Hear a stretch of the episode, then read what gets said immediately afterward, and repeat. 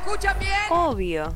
Y a Clara, puta y marica, podés escucharles todos los lunes, miércoles y viernes de 10 a 12 por www.radiomonk.com.ar. O en cualquier momento les podés buscar en Spotify como Vamos por Todo. Yo también los escucho siempre. Por todo. Ante todo, marica. A nosotros se nos está tan femenino como un insulto. Ser puto marica es haber nacido entendiendo que la A está mal. Para nosotras la A es política. Casi psicóloga. Siempre con conciencia de clase y con conciencia de género. Y activista por los derechos LGBT. Tenemos que acostumbrarnos a celebrar todos los años con orgullo. Ella nos propone dejar de ser soldados del pingüino Vengo a proponerles un sueño, es el de volver a tener una Argentina con todos y para todos. y empezar a ser las dragonas de Cristina. Peronismo y feminismo, nada más ni nada menos. Arroba marica combativa.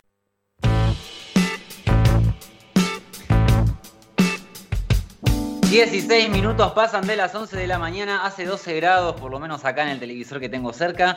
Eh, antes de dar la bienvenida a, la compañera, quiero mencionar lo siguiente, ¿no? Porque me están llegando muchísimos mensajes, bocha de compas que trabajan obviamente en la temática que estamos mencionando, también compas, bueno, que eh, son sobrevivientes de, abuso en la infancia. Y nada, bienvenidos a Vamos por Todo. Esto es un programa real. Nosotros no vamos a hablar de lo que la gente quiere que hablemos, no vamos a hablar de la ropa que tiene puesta determinada compañera. Eh, todos los días ocurren abusos, todos los días ocurren asesinatos, todos los días alguien viola nuestros derechos. Y no vamos a hacernos los que eso no pasa. Y eso tampoco nos va a cagar el viernes porque esto pasa todos los días. Mañana sábado va a haber nuevos casos, el domingo va a haber nuevos casos, es todos los días cagados. Pero dentro de esta mierda es donde nosotros hacemos este tipo de potencias y podemos sacar algo positivo, luchar, reclamar, organizarnos, seguir peleando por un poco de, de amor, la reconcha de la gorra. Pero ahora sí, quiero darle bien la bienvenida anteriormente a nuestra compañera Violeta Ríos Alegre y también a la compañera Leila Bechara, que ya están, vamos por todo. Ahora sí, bienvenidas, compañeras. Hola, ¿Qué? ¿cómo andan? ¡Holu! ¡Olis! ¿Escucha? Sí, se te escucha bien. Bien, buenísimo. ¿Qué onda? ¿Cómo andan? ¿Todo bien? ¿Qué Bien, temita el de recién? Acá. ¿Qué temita? Se arrancan siempre Bueno. arriba, me encanta. ¿Querés, querés contarnos de qué, de qué vamos a estar charlando? Perdón, Hubo mucha controversia y yo le dije a Marica, Marica, mirá que Leila está encendida porque la estoy viendo en el Instagram y el Twitter y está explotada y me dijo, listo, la llamo.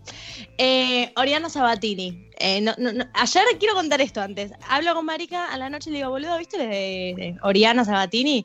A lo cual me contesta, ¿qué es? Yo, ¿Cómo que es? Tipo, si te digo un nombre y un apellido. Y le digo, Oriana Sabatini. Y me dice, ah, la hija de Gaby. No, es la sobrina para empezar. eh, así que no, no, me di cuenta que no sabía nada de lo que había pasado. Yo sigo, a mí me gustan mucho tus análisis, eh, Ley. De hecho, no sé si me acabas de escuchar que hablé justamente de la subjetividad víctima que vos trabajaste en el programa. Y nada, así que estoy como con muchas ganas de escuchar el análisis, digo, ¿no? Me encanta. Gracias por, por bancar mis análisis pedorros. No chequeados No, por no, el no. CONICET. Eh, no, sí, a ver, esta cuenta, o sea, yo banco muchísimo lo que hizo Oriana Sabatini, tipo, a las piñas me voy, ahí lo veo a Coy que está como, tipo, no, pero sí, yo creo que igual el problema en las redes fue más que por Oriana, creo que Oriana como que cayó del cielo en la discusión, pero hace varios días que eh, activistas gordes y, toda la comunidad digital eh, estamos hablando sobre la apropiación de una lucha que tiene que ver con, la subjetividad gorde por parte de influencers del amor propio y del body positive, que para mí es una falopa tremenda. Eh, estamos hablando de que hace unos días hay una influencer bastante conocida, con mucha llegada, que se llama Jime Frontera. Voy a decir el nombre no por escrache, sino porque ya es público conocimiento, digo, y me parece que está bien que la gente sepa eh, quiénes son las personas que están circulando estos discursos. Plagió, robó literalmente una foto de una activista gorde midiéndose con un centímetro la cintura. Obviamente, Jimé Frontera es una persona no gorda, ¿no? Y la hipocresía eh, estuvo muy visible porque en la foto de la activista gorda obviamente los comentarios eran de mucho hate y en la foto de Jimé Frontera, nada, todo amor, amo este mundo, es fantástico, amarse y todo lo que ya sabemos que implica la idea del amor propio, ¿no? O sea, si, si entendemos que es bastante un discurso neoliberal el body positive, ¿no? Es de volver a cargar en las individualidades la responsabilidad de, no cargar y de no responder a los mandatos de género y no sentir eh, de género de corporales, digo, eh, y de no sentirse mal por eso y por ser cuerpos naturales, todo muy entre comillas. Yo creo que, digo, bueno, y lo de Oriana Sabatini justo cae como en esa discusión. Oriana en, la bajada dice, ¿no? Como que se sintió inspirada por eh, ciertos discursos de empoderamiento. Em, y yo creo que para mí el problema y el límite más importante es poder eh, seguir pensando las corporalidades políticamente. Porque lo que pasa con el body positive es que despolitiza cualquier tipo de identidad política que tenga que ver con el cuerpo, sobre todo porque el discurso neoliberal del amor propio legitima a cualquiera hablar de su cuerpo y desde una subjetividad tipo muy individual. Yo sufrí los mandatos corporales Nadie me puede venir a decir a mí lo que es sufrir esto. Y ahí hay un límite muy claro, que es justamente la despolitización de otras corporalidades que vienen luchando hace ya más de 40 años, hace muchísimo tiempo, eh, para reivindicar la gordura no desde un lugar del sufrimiento, sino desde un lugar de realmente identidad política. Y yo, nada, como, como decían y, y como decía la otra vez, ¿no? los límites y el doble filo que implica seguir hablando desde el sufrimiento, lo decían antes ustedes, ¿no? Con, las, con los sobrevivientes de abuso sexual en las infancias, ¿no? El peligro que es todo el tiempo tener que exigirle a la gente hablar desde el lugar del sufrimiento, desde el lugar de la marca que este sistema nos ha dejado. Primero porque vuelve a individualizar, ¿no? Nos obliga a estar todo el tiempo hablando de los sufrimientos que tuvimos. Y después porque en parte legitima estos discursos neoliberales del body positive donde cualquiera puede sufrir eh, y donde eso tiene mucha lógica, digo, es verdad. Todo, o sea, no sé, no sé si acá, pero creo que la mayoría de personas que conozco ha sufrido alguna vez las presiones corporales, digo, eso nadie escapa de esa norma. Eh, y en parte porque vuelve a reproducir la lógica de opresores y víctimas, sobre todo porque ahora lo que termina sucediendo con esta reproducción de discursos es que, nada, las flacas no quieren ser opresoras. Las flacas quieren renunciar a ese privilegio, a esa hegemonía que tienen, y lo hacen desde un lugar completamente honesto y sincero. Es verdad, sí, tienen celulitis, es verdad, sí, tienen estrías, es verdad, se, les demanda muchísimo más, em, va, muchísimo más, no, digo, se les demanda también cumplir con esos roles.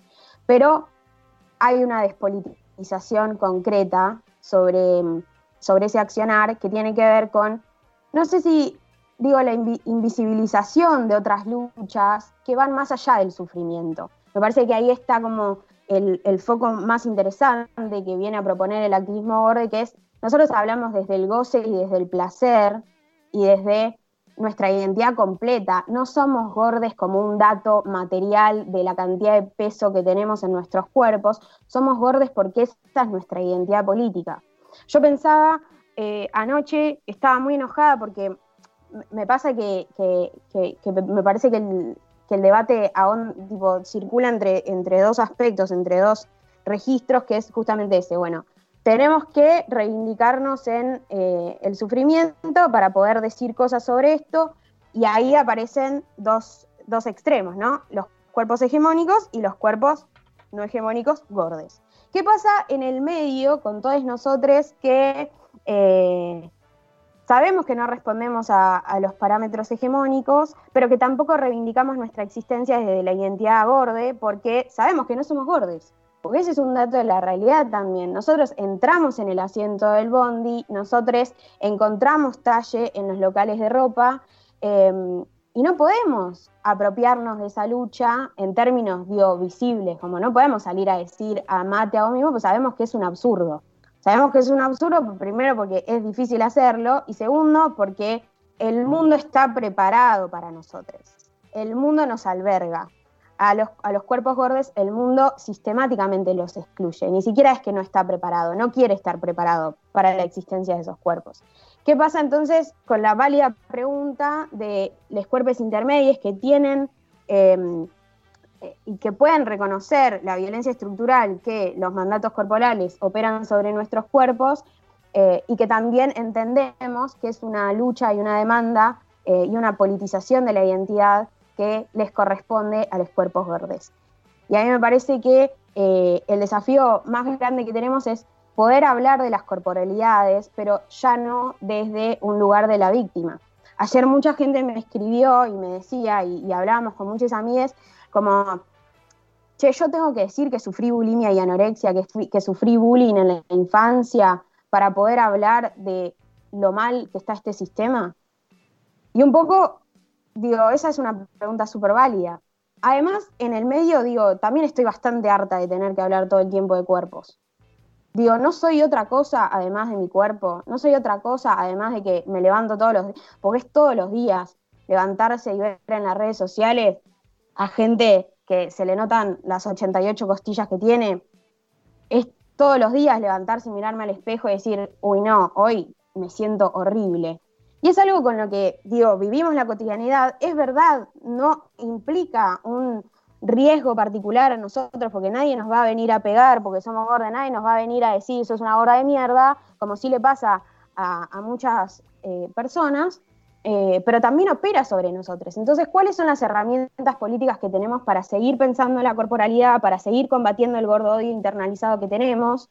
Eh, porque es eso, digo, no seamos hipócritas, todos nos da asco la gordura, bueno, me voy a poner polémica, pero digo, no queremos ver cuerpos gordos, no son lindos.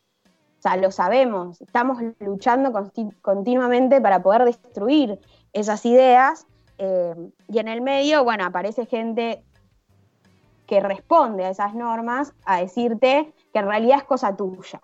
No, mira, no es cosa mía. Es cosa de este mundo, es cosa de tu discurso.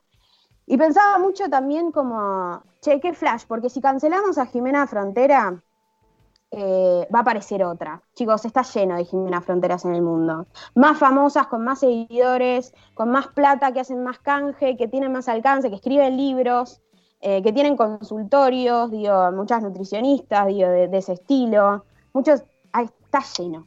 Vamos a terminar eh, con todo ese discurso matándola a Jimena Frontera. Yo creo que, digo, matándola entre comillas, ¿no? Obvio. yo creo que no, y ahí está el, desafío más grande que tenemos, eh, que es justamente poder combatir esos discursos. Para mí la salida está en, seguir, en escuchar, en leer activistas gordes que tienen una propuesta política fascinante. Recomiendo mucho el libro Cuerpos sin Patrones porque a mí me voló la cabeza, digo, me hizo pensar muchísimo en la relación que tengo con mi cuerpo y sobre todo la relación política que tengo con mi cuerpo, porque no hay que dejar de pensar en eso, en la politización de nuestra existencia. No se trata de tener una relación sentimental con nuestro cuerpo, no es amor u odio las únicas alternativas que tenemos para habitar nuestros cuerpos. Hay muchísimas formas, hay muchísimas formas de intervención sobre lo corporal propio. Eh, digo, tatuarse, eh, vestirse, teñirse, cortarse el pelo, raparse, hormonarse, operarse, todo lo que podamos hacer con nuestro cuerpo también es una decisión política y hay que empezar a pensar nuestro cuerpo como un manifiesto político y no ya como algo con lo que tenemos que tener un vínculo sentimental. Me parece que esa es la propuesta del activismo gordo, que va más allá de los cuerpos gordos. El activismo gordo nos enseñó a ver a nuestros cuerpos como eh, parte de nuestra subjetividad política y me parece que es eh, a donde tenemos que seguir yendo. Por favor, te amo. ¿Cómo no me va a gustar lo que decís, hija de puta? Por favor. Eh, mira, yo la verdad es que me voy a callar porque me gustaría capitalizar esta, interseccionalidad que, se que ocurrió mágicamente entre vos, Coy, Viole. Me gustaría escuchar a ustedes tres en realidad porque solamente decir Qué parecido a lo que venía hablando Coy, ¿no? La falta de representatividad, cuántas gordas hay en la televisión, siendo básicamente lo que quieran hacer, digo, ¿no? Cuánta falta de representatividad en la ESI también. Y también poder decir esto que decís vos, digamos las cosas como son. A, las personas cis le incomodan las personas trans. A las personas cis le da asco la monstruosidad de las travestis. A las personas eh, delgadas le da asco la gente gorda, les da miedo, no, miedo no, perdón, asco, odio, es todo el sistema que opera.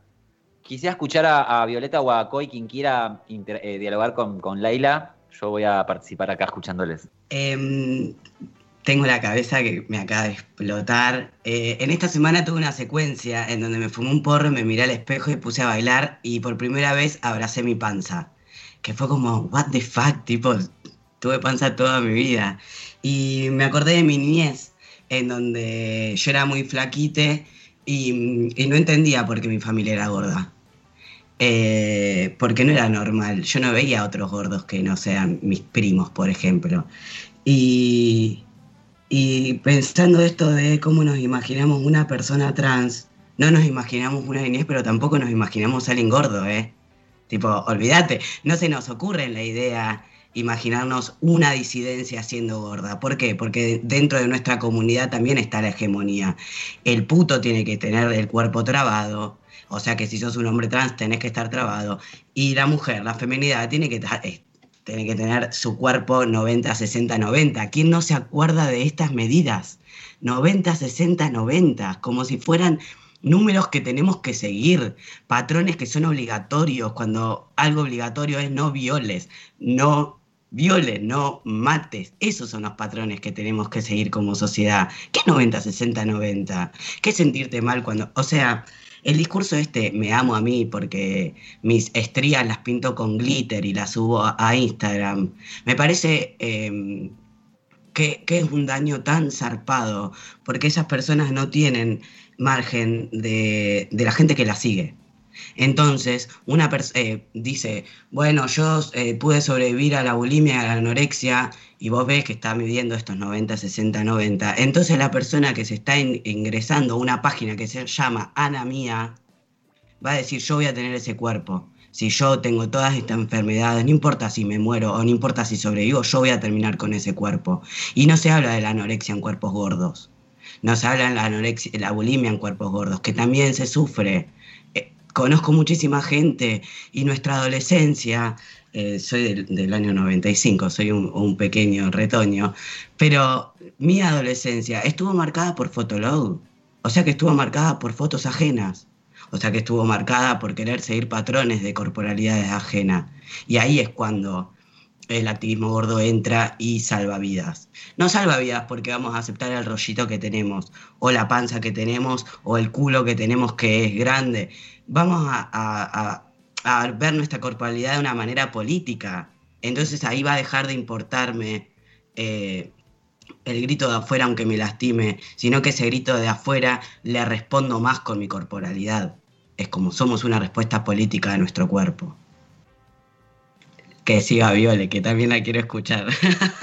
Sí, totalmente, comparto. Sí, así es un, es un tema muy, muy complejo todavía, por lo menos en el colectivo trans digo, las representatividades, inclusive dentro del colectivo travesti trans, eh, bueno, actualmente los medios siempre son hegemónicos.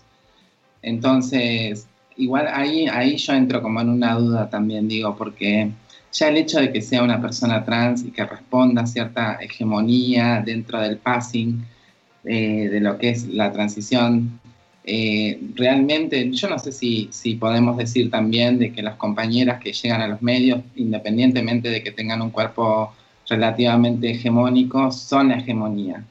¿no? Porque ahí, ahí me parece que se mezcla, se mezcla algo también porque son visiblemente trans y en ese sentido no sé si podemos nombrar la hegemonía del mismo modo que podemos decir de una mujer cis.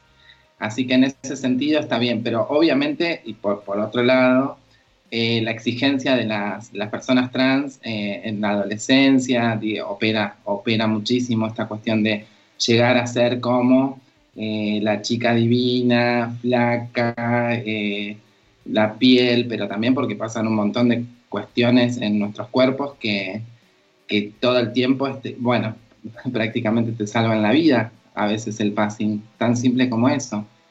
Y, ¿Y qué pasa cuando no logras eso? ¿no? Porque ahí también te tenés que poner a pensar de que hay una cuestión de acceso a la información, acceso a una, a una clase social.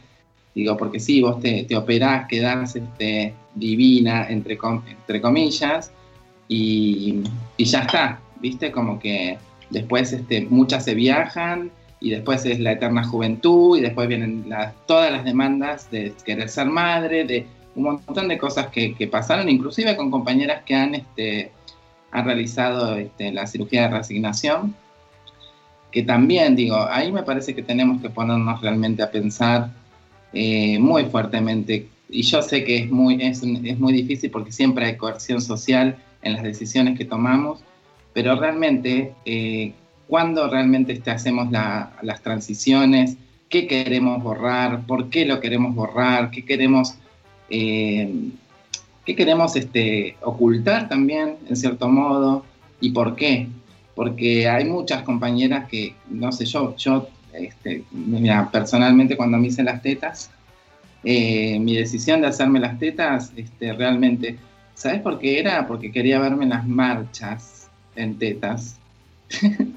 porque ni siquiera tenía, era una cuestión de, yo tengo ganas de marchar en tetas. Y decía, ¿y por qué te harías las tetas? Porque tengo ganas de marchar en tetas, decía yo siempre. No era por para que me vean, para, para... Sí, está bien, después hay cuestiones personales, no, no, no me voy a correr de eso, pero, pero tenía que ver con una cuestión política. Aparte, yo creo que la primera vez que me sentí como en cierto modo conforme o, que me alegró verme al espejo fue cuando me vi desnuda con mis tetas y mi pene. Dije, ahora sí. Y eso me parece que el, tema de las corporalidades es, bueno, primero principal que es muy, es muy, este, es muy personal, en cierto. Y en el colectivo trans me parece que todavía nos faltan muchas respuestas, visibilizar las corporalidades, y, poder este y poder este nada este, que, esa, que estas particularidades mínimamente no nos maten no sé si amarnos pero mínimamente que no nos maten Sí, no, totalmente. Pensaba en lo que decía Viole de, esto de la representación hegemónica de los cuerpos trans, ¿no? Eh, y a mí algo que, me está haciendo mucho, mucho ruido, pero digo, sin, desconocer como la potencialidad que, que significa marcar la hegemonía y, denunciarla, entre comillas, ¿no? Pero digo, ¿qué decimos cuando decimos que algo es hegemónico? ¿De qué estamos hablando realmente? Porque eh, aparece esto también, ¿no? Como la vivencia individual y, interna de cada uno con ese cuerpo y con esa hegemonía. Me parece que abusar del concepto de hegemonía y decirle a todo lo que no es, esto es hegemonía, tiene sus riesgos. Digo, sin desmerecer las potencialidades que nos brinda, tiene sus riesgos, tiene sus límites y además provoca consecuencias claras, que es esto de vuelta, ¿no? Gente intentándose desmarcar del privilegio que tienen. Intentándose desmarcar y además despolitizando todo lo otro. Em, nada, eh, como, como, preguntas que uno se hace en, en, estas discusiones, en estos debates, que me parece que también son válidas son válidas y que, que las, tenemos que seguir haciendo porque es lo que, lo que nos va a hacer mejores. Em, no, sé, no sé mucho más, la verdad. Venía pensando también con respecto a esto, ¿no? A mí mm, eh, las primeras compas que empecé a, que conocí en realidad en la vida real, digo, no en las redes, fue, bueno, a Jesse, a Jesse Reyes, que Jesse tiene un posteo, dentro de los, todos los posteos que tiene, hay uno que es muy interesante que tiene que ver con la cantidad de mensajes motivadores que empezó a recibir, de que se veía mejor, porque estaba bajando de peso porque estaba deprimida. Estaba totalmente deprimida por una cuestión personal y bajó de peso abismalmente y eso la gente lo registra como algo bueno. Y sale la Jessie a decir, pues no, mis cielas, me estaba muriendo de depresión y ustedes lo ven como algo bueno. Gracias por, por haberse dado cuenta de eso. Y también darme cuenta, digo, de mis privilegios, ¿no? Como flaca. Yo siempre cuento lo mismo. la foto que hay mía en Bombacha, en la marcha del escenario, en la marcha del orgullo, es una respuesta política al autoodio que tengo hacia mi cuerpo, a la no, eh, em, a la no, ¿cómo se dice? Eh, hegemonía masculina, digo, porque si bien tengo pelo en el cuerpo, mi cuerpo no responde a lo que se espera del cuerpo de un hombre de 30 años, digo, ¿no? Y los médicos, un médico me ha dicho, pareces un niño de 15. Me fui al consultorio, ¿entendés? Le tendría que haber meado la cara a ese tipo. Pero bueno, ahora las compañías me enseñaron que digo, está, yo me pongo un pantalón ancho y me disfrazo. A mí el gordo odio, a mí el odio no me opera sistemáticamente, a mí no me destruye la sociedad. No es lo mismo tener problemas con mi corporalidad que sufrir gordo odio, digo. Entonces es por eso de, no caer en esto de a los hombres también los matan, tipo las flacas también sufrimos, sí, todo el mundo sufre en esta, en esta vida, pero estamos hablando de que hay luchas y hay concentración de luchas que vienen a visibilizar determinados eh, herramientas, ¿no? del sistema y del aparato que te oprime, digo, y lo que oprime es el gordo odio, digo, va, va para ese lado. Pienso, si la sociedad en vez de querer correccionar la gordura mediante dietas, cultura del odio y demás, matar a la gente gorda, estaríamos hablando de la, población trans. Porque es lo que pasa con la población trans. A la población trans ya directamente se cansó de correccionarla, es mátenla directamente y neguémosla. Ahora, si toda la sociedad migrara a directamente reconocer a la persona trans, pero querer modificarla toda manera, bueno, estaríamos hablando de algo similar, pero ¿Entienden por dónde va? va? Es algo muy similar, es la no posibilidad de existir por fuera de esa hegemonía. Y a mí algo que me ayuda mucho a pensar es, soy una, o sea, ¿somos personas eh, hegemónicas o somos personas menos oprimidas, digo, no? Porque hay que ver, ¿sos migrante? ¿Cómo es, ¿Cuál es tu color de piel? Sí, la, hegemonía y también este, yo agregaría el binarismo, ¿no? Porque digo, es, es fuertísima esta cuestión, gordo, flaco, eh, digo, eh, ahí me parece que es, una, es un modo de reorganización social, inclusive social y hasta de, los objetos, digo. El enchufe, macho, hembra, o sea, todo, absolutamente. A mí me resonó, a mí me resonó no solo a lo binario, que es con lo que lucho todos los días, sino a que estamos hablando siempre cuando hablamos de activismo, activismo gordo, eh, nos lleva a las mujeres a las feminidades. ¿Por qué? Porque son el objeto de consumo de los machos cis. Entonces no nos podemos imaginar un, em, la, lucha, la lucha gorda en, una masculinidad. Los Porque, Sí, los osos, pero los osos están re bien vistos. No, no, yo no, no, no. Porque son masculinidades. porque son masculinidades siempre. La pancita del chabón está bien a, quien le, escriben cosas horribles, a, quien le gritan en la calle y quien la pasa realmente mal y, está siendo, tiene su, cuerpo, su corporalidad política y está en este movimiento que, le, agradezco muchísimo, me han salvado la vida, em, son mujeres porque como no son consumo de hombre, tienen que utilizar su cuerpo como política. ¿Por qué? Porque hay un chabón que le dice, y no, a vos no me gustás. Y, es eso, y, lo podemos ver en niñeces, cuando se ponen mal las niñeces gordas, cuando el, uno, te gritan cuando sos niña en la calle y es espantoso, te muestran la pija, son cosas que no están buenas. Pero a la gorda, a la niña gorda, no se la muestran y no le gritan, sino que le hacen sentir más fea mm. que una niña que es flaquita, que nada, que te está creciendo el cuerpo. O sea, ni, ni están las corporalidades completas. la Tati la que salió a decir yo no me como giles. Cuando salió el, boludo este a decir no como gordas, la Tati Dum le dijo yo no me como giles. Pelotudo. Porque es eso también. Me sorprende, me sorprende eh, al, al punto del humano a odiar todo lo que no está en las normas del macho. Sí, aparte cómo se empieza a, cómo empiezan a entrar en la categoría de morbo, ¿no? Porque digo, cuando te empezás a vincular con una persona eh, negra, con una persona gorda, con, ah, no, yo tengo el morbo, sí, sí, con una gorda, sí, sí, sí, con una traba, sí, sí, sí, todo el morbo. Ya ahí entra en la categoría del morbo, que es abyección, es eso, eso que te dejan en, un lugar de márgenes, pero a la vez que te genera un deseo, ¿viste? Porque está ahí esa cosa operando. Entonces, este, también digo, cómo, cómo se empiezan a, bueno, y en, las cuestiones de clase también se ven claramente. Corporalidades, clases, y pensaba en la masculinidad, ¿no? Porque conozco un montón de, hoy puedo decir, amigas maricas gordas que por acercarse a la feminidad fueron rechazadas de sus propios grupos de pertenencia de gordos putos. Entonces es como las, maricas gordas también, las trabas gordas también, es siempre para el lado de la feminidad el rechazo, ¿no? Mientras te mantengas del lado de la masculinidad, y bueno, sí, obvio que el gordo, el, gordo, el gordo odio también es para las masculinidades, pero no se olviden que las masculinidades tienen algo, son grandotes. Está bien visto el hombre grandote. Entonces de repente en vez de decirle gordo le decimos rudo ¿Se entiende? Hay algo también del erotismo ahí. No hay una morruda, no hay una grandota. Está mal ser grandota. Entonces, por eso también entender sobre las feminidades, porque me estoy acordando de un montón de amigas maricas gordas que de repente no tienen un cuerpo de gorda hegemónica, sino que tienen un cuerpo de gorda común y no son deseables, y no son consumibles, y no tienen capital erótico, y no las consumen. Porque son femeninas, básicamente, y gordas.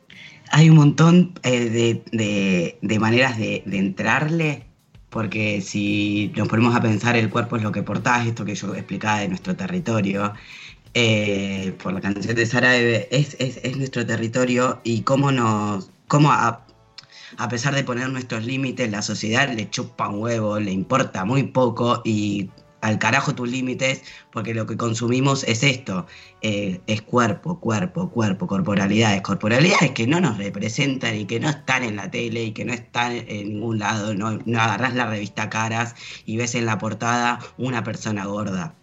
Entonces, les pido encarecidamente a la gente que tiene Instagram, a la gente que tiene eh, medios de comunicación, que, que, hagan algo, que hagan algo y no eh, lo, lo, que hicieron cuando pasó lo de George Floyd y Blake, que era poner un cuadradito negro. Dale tu espacio, tu, tu, espacio privilegiado a una persona gorda. Y no porque sea gorda y después nos olvidamos, porque ahora todo el mundo está haciendo entrevistas a, a gordas y, y, a activistas, como Alto ahora que se puso. Sí, ahora que se puso de moda, hablemos, pero en un mes, cuando ya no se hable de esto, le voy a gritar gorda de mierda a alguien que pase por la calle. No, seamos, seamos conscientes de la lucha y seamos conscientes de que si no nos apropiemos y seamos conscientes de que es todos los días de la vida, no es solamente cuando está de moda, como en junio, el Día del Orgullo. Para ir terminando, Viole, Ley, últimos comentarios. No, o sea, no puedo estar más de acuerdo con, con todo lo que están diciendo. Creo que, eso, que es que es, es, nuestro desafío militante, sobre todo poder seguir poniendo en agenda estos temas. Eh, que, que, que, no siga, o sea, digo, que no, siga pasando, que aparece alguien privilegiado eh, con voz y con alcance para poder visibilizar estas cosas, que, que tenemos ahí una tarea muy importante. Eh, y nada, esto de de tener cuidado siempre, de hacerse las preguntas eh, que tenemos, porque siempre es, eh, es, para mejor, siempre obvio desde el respeto y desde la humildad, pero, pero nunca dejar de ser críticas con todo lo que, con todo lo que circula, porque a veces, eh, digo, opera y siempre, no, a veces no, siempre opera y a veces puede operar para mejor, nada más. Leila Bechara, te agradecemos por haber estado con nosotros en Vamos por Todo. La verdad es que es un placer tenerte. No voy a ir a buscarte la próxima vez que estés prendida a fuego, así que te voy a proponer que te prendas fuego para venir acá cuando vos quieras y armes algo y te, te, te, te esperamos porque nos encanta esto, el, el, el, el enfoque ¿no? que nos, nos, nos das para poder preguntarnos cosas.